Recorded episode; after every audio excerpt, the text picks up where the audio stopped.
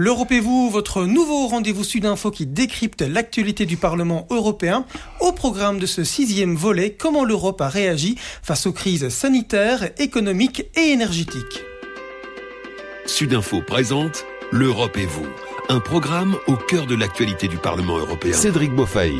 Crise du coronavirus et crises qui ont découlé du conflit entre l'Ukraine et la Russie. La population n'a pas été épargnée depuis 2020, mais grâce notamment aux décisions prises au niveau européen, les crises sanitaires, économiques et énergétiques ont pu être gérées. La Belgique en a même profité. Nous allons en parler dans ce sixième numéro de ce podcast L'Europe et vous. Pour en discuter avec nous aujourd'hui, Olivier Chastel. Bonjour Olivier. Bonjour. Vous êtes député MR et membre du groupe parlementaire Renew Europe. En guise d'introduction, pouvez-vous nous préciser vos attributions au sein du Parlement européen?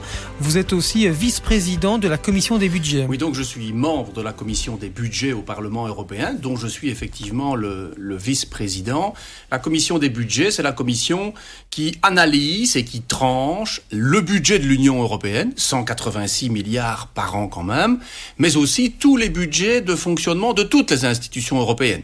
Euh, la Commission, le Conseil, le Parlement, mais aussi, euh, par exemple, la Cour des comptes, euh, la Cour de justice, doivent passer leur budget en commission des budgets. Et je suis par ailleurs le rapporteur permanent pour tous les bâtiments de toutes les institutions européennes, en fonction du principe de codécision.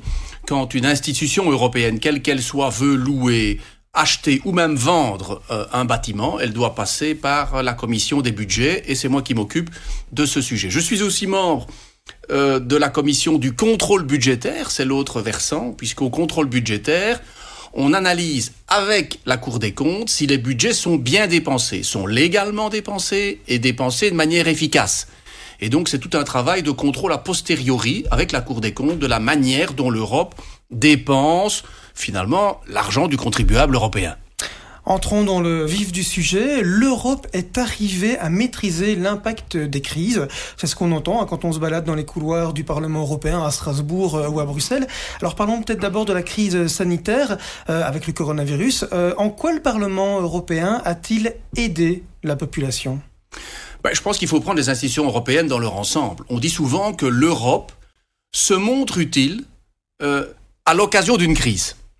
À l'inverse, on sait qu'en temps normal, la prise de décision européenne est difficile, dans la mesure où, je me répète, la décision européenne, c'est une codécision. C'est une codécision entre le Parlement d'une part et le Conseil de l'autre qui représente les 27 États membres. Et selon le sujet dont on débat, au niveau du Conseil, c'est soit à la majorité, soit à la majorité qualifiée, soit carrément à l'unanimité.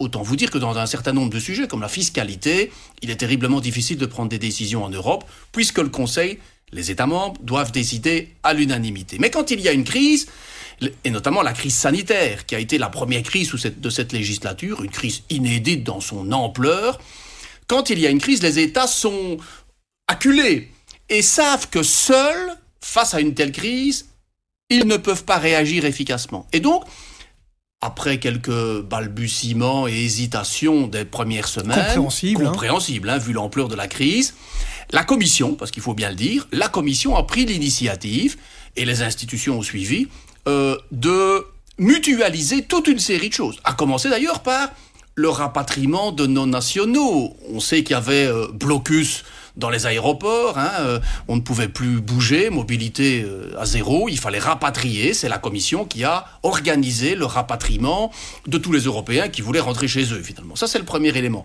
Le deuxième élément, c'est la recherche. La Commission a mobilisé 380 millions d'euros de son fonds de recherche, spécifiquement euh, par rapport au Covid, en matière de recherche, évidemment vaccin, mais aussi traitement et test. Premier élément. Euh, c'est sûr que la Commission a aussi voulu que tous les Européens soient traités sur un pied d'égalité en matière de vaccination. Donc il y a eu un grand plan de vaccination, une stratégie vaccinale, et la commande de plus de 4,5 milliards de doses de vaccins au départ des institutions européennes, qui ont été redistribuées dans tous nos États membres au prorata de leur population. Autant vous dire que, grâce à ce mécanisme-là, tous les Européens ont été traités sur un pied d'égalité. Qu'ils proviennent d'un grand État qui a des firmes pharmaceutiques sur son territoire ou du plus petit État européen qui aurait probablement, dans d'autres conditions, été délaissé. Et donc, cette crise sanitaire est vraiment la crise qui permet de démontrer que c'est dans la crise que l'Europe est efficace. Parce que si je vous comprends bien entre les lignes, euh, la Belgique, un petit pays, ce sont surtout les petits pays qui ont pu profiter euh, de toutes ces mesures. Alors, comme toujours, on sait que certains grands pays mènent la danse au niveau du Conseil, hein, l'Allemagne, la France et quelques autres grands pays. Euh, c'est sûr que dans certaines circonstances, les plus petits pays peuvent être défavorisés. Ici, le mécanisme a vraiment été transversal, harmonieux, je vais dire, euh, et tous les pays européens n'ont qu'à se féliciter de la gestion de la crise. Vous savez, on dit souvent, quand ça ne va pas, on dit c'est la, c'est la faute de l'Europe. C'est la faute à Bruxelles, même, on dit. Hein. C'est la faute à Bruxelles. Il n'y a qu'en Belgique qu'on ne dit pas ça parce que y a, alors c'est la confusion totale. Mais dans toutes les capitales européennes, on dit c'est de la faute à Bruxelles. Ici, tous les Européens doivent dire c'est grâce à Bruxelles que euh, nous avons pu nous vacciner et qu'on est sorti aujourd'hui progressivement de euh, cette crise sanitaire. Et c'est vrai, ce sont les plus petits pays, dont la Belgique, qui ont pu bénéficier effectivement euh, de ce soutien, de cette solidarité européenne. Dans ce domaine-là, comme dans le domaine de la relance économique, on va peut-être y venir, il y a aussi tout, derrière la crise sanitaire, on a vécu une grosse crise économique, et de nouveau, là aussi, on a vécu des choses qu'on n'avait jamais vécues en Europe. Vous me devancez. Ma prochaine question, c'était ça. Au niveau des crises économiques et énergétiques que nous avons euh, vécues par la suite, euh, là, l'Europe, c'est le même schéma qui s'est dessiné? Alors, pas dans les deux cas. La crise économique qui suit la crise sanitaire, c'est une crise économique de grande ampleur, en fonction effectivement euh, du fléchissement de l'économie européenne liée à l'inactivité du Covid l'Europe prend les choses en main. Elle prend les choses en main en décidant notamment de fournir aux États membres 800 milliards d'euros de plans de relance, Next Generation EU, à disposition sous forme de prêts ou de subventions des États membres. Pour la Belgique, c'est 5 milliards. Euh, les États membres doivent effectivement rentrer un plan qui participe à l'effort européen de faire une Europe plus verte, plus digitale et numérique, et surtout plus résiliente. Et donc chaque pays a conçu son plan d'action et son plan de réforme pour pouvoir bénéficier de ces moyens européens. Ce qui est extraordinaire dans ces moyens européens, ce sont le financement de cette action. Jusqu'ici en Europe, depuis la création de l'Europe, jamais les pays contributeurs nets, c'est-à-dire notamment les pays du Nord, qui contribuent plus au budget européen qu'ils n'en reçoivent, n'avaient accepté d'être le garant d'un emprunt européen. Parce que ils estimaient qu'ils ne pouvaient pas mettre en péril leur économie et leurs finances publiques au profit des pays du Sud dont ils estiment que la gestion n'est pas à la hauteur. Pour la première fois en Europe, pour financer les 800 milliards de ce plan de relance, les pays européens tombent d'accord pour faire un emprunt garanti par l'ensemble des pays européens. C'est une grande première. Ça n'a l'air de rien, mais c'est le doigt dans l'engrenage d'une beaucoup plus grande solidarité entre les États membres. Et pour euh, redonner un boost à l'activité économique en Europe, on avait besoin de ce plan de relance, mais évidemment de son financement, et c'est ce qu'on a fait au niveau euh, européen. Ça n'est pas la seule chose que l'Europe a fait en matière de relance économique.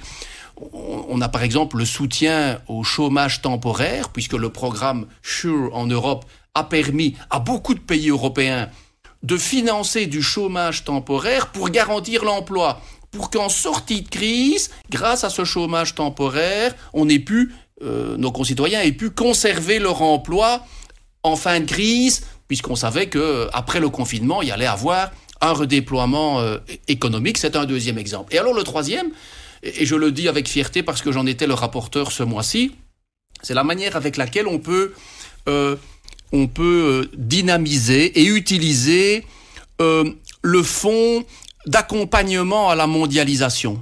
L'Europe a un fonds qui permet, lors de gros licenciements dus à des phénomènes de mondialisation, de pouvoir utiliser ce fonds à la formation, euh, à, la recherche d'emploi de toute une série de personnes, souvent non qualifiées ou plus âgées.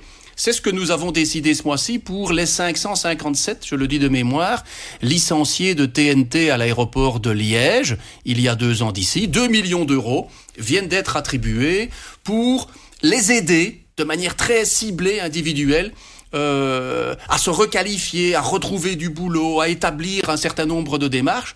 Et ça aussi, c'est un, une action dont on parle trop peu au niveau euh, européen. Une décision qui a été prise début mars. Ah, début mars, j'en étais le rapporteur à la commission des, des budgets. J'ai porté ce texte en plénière du Parlement européen et euh, ça a été sanctionné par un vote positif. Alors on l'entend bien dans votre discours et avec les exemples que vous venez de, de, de citer.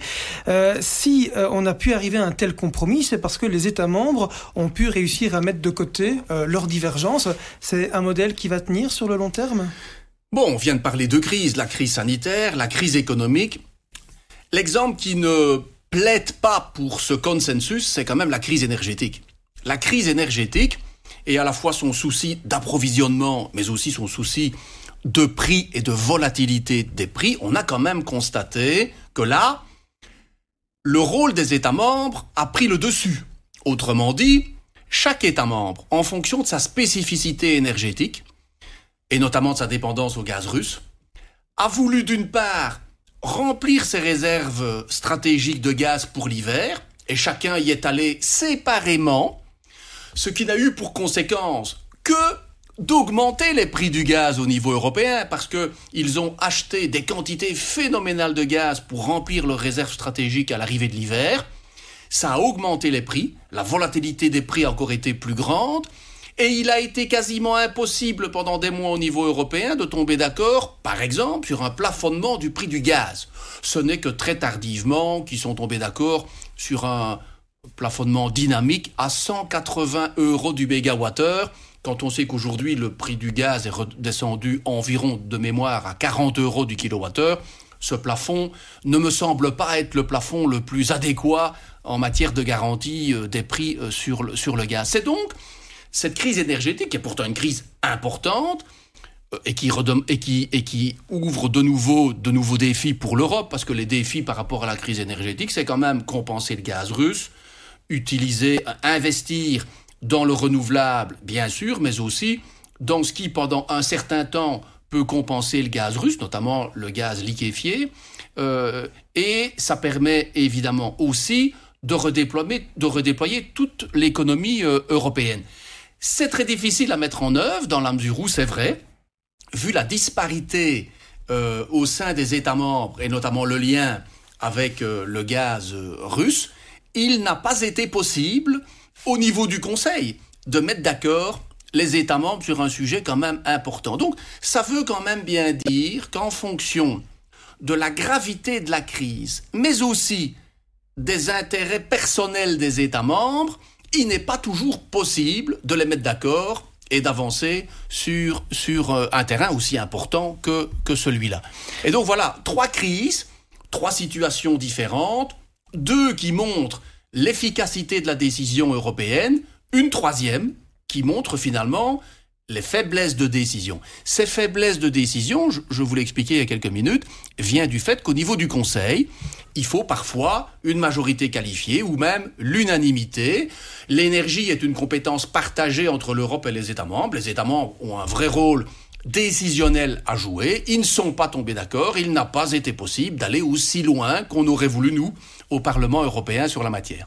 Malgré ce bémol sur le dossier énergétique, est-ce qu'on peut quand même dire, est-ce que vous êtes d'accord sur le fait que, euh, en tout cas, grâce aux crises, l'Europe s'en sort renforcée et sort plus forte? Ah, j'en suis sûr. Je pense que sous cette législature, on ne peut pas dire que l'Europe n'a pas fait le boulot. L'Europe, les institutions européennes en tant que telles, donc la Commission qui propose, le Parlement et le Conseil qui codécident après de tomber d'accord sur un texte qui a été initié par euh, la Commission, les institutions européennes ont montré qu'elles protégeaient les citoyens européens en cas de crise. Ça a été terriblement efficace sur la crise sanitaire, ça a été très efficace et ça le sera sur une programmation de 7 ans en matière de reconstruction de l'économie européenne, ces fameux 800 milliards de plans de relance. Ça l'a été un peu moins sur la crise énergétique. On a trouvé d'autres solutions. Les États membres ont dû chacun euh, garantir leur approvisionnement et puis aussi mettre en place toute une série de mesures pour que l'énergie ne coûte pas trop cher à nos concitoyens et aux entreprises, mais d'une façon générale, sous cette législature, l'Europe a montré son efficacité face à la crise. Olivier Chastel, merci beaucoup. On rappelle que vous êtes député et maire et membre du groupe parlementaire Renew Europe.